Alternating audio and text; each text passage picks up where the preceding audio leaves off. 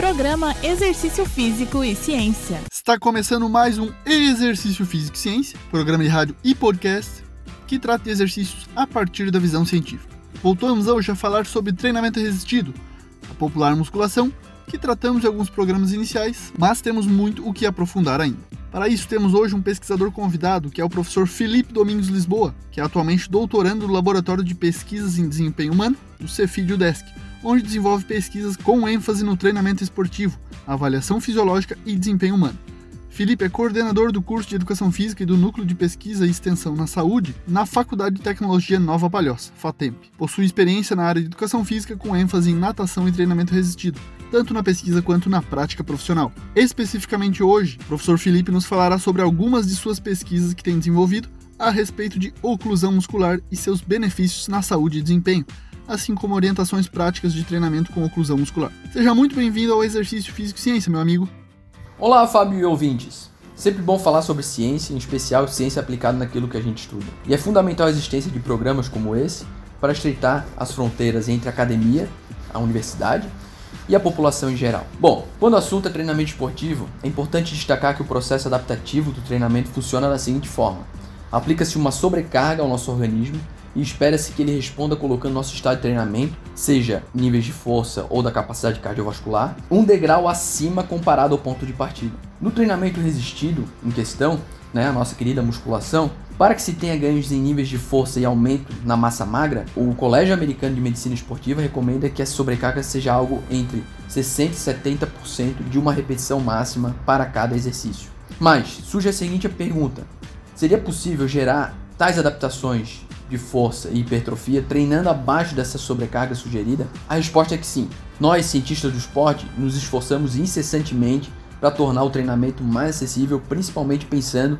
nos indivíduos que possuem mais dificuldades para realizar a musculação com altas sobrecargas, como idosos, atletas voltando de lesão e nos que possuem alguma doença neuromuscular, como por exemplo fibromialgia e os pacientes de Parkinson. Uma das alternativas é o treinamento com restrição de fluxo sanguíneo, popularmente conhecido como treinamento de oclusão ou treinamento ocluído.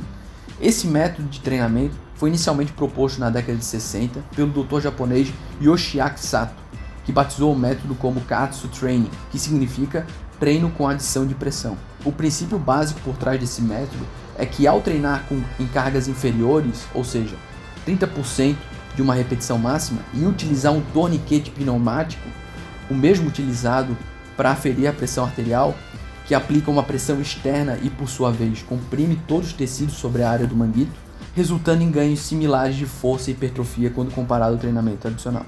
O princípio básico por trás dessa metodologia é que o treinamento com restrição de fluxo sanguíneo proporciona uma diminuição na luz das artérias e uma obstrução do fluxo de sangue. Tal compressão do membro proporciona um inadequado suprimento de oxigênio, ou seja, uma hipóxia tecidual, dentro do tecido muscular. É importante salientar que esse mecanismo de hipóxia é o mesmo observado em resposta ao treinamento tradicional com altas cargas, o que justifica os resultados similares entre o treino tradicional e o treino com restrição de fluxo. Para simular um treino com alta intensidade, o treinamento com restrição de fluxo deve aplicar pressões de no mínimo 40% e de no máximo 80% da pressão de oclusão, que é baseada na própria pressão arterial sistólica. Por exemplo, uma pessoa com a pressão regular de 12 por 8 e queira aplicar o método, basta ajustar o manguito à pressão entre 50 a 100 mm de mercúrio. Após a determinação da pressão, a atual diretriz é que se deva realizar de 2 a 4 séries de 15 a 30 repetições com cargas de 30% de uma repetição máxima, com 1 minuto de intervalo entre cada série.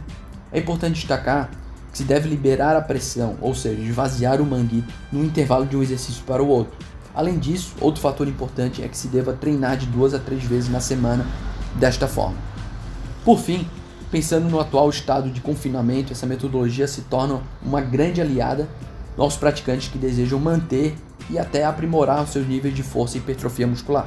É sempre bom salientar também que antes de se engajar em qualquer programa de exercício físico, procure um médico para verificar sua aptidão e após isso, procure a orientação de um profissional de educação física para a prescrição adequada de exercícios físicos.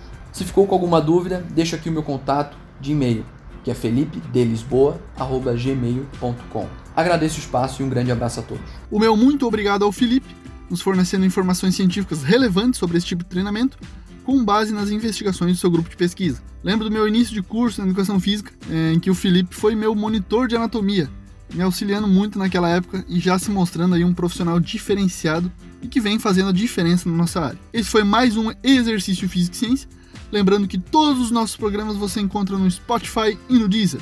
Um abraço e até a próxima. Você ouviu Exercício Físico e Ciência com o professor Fábio Dominski. Só aqui na Rádio Desk FM 91.9.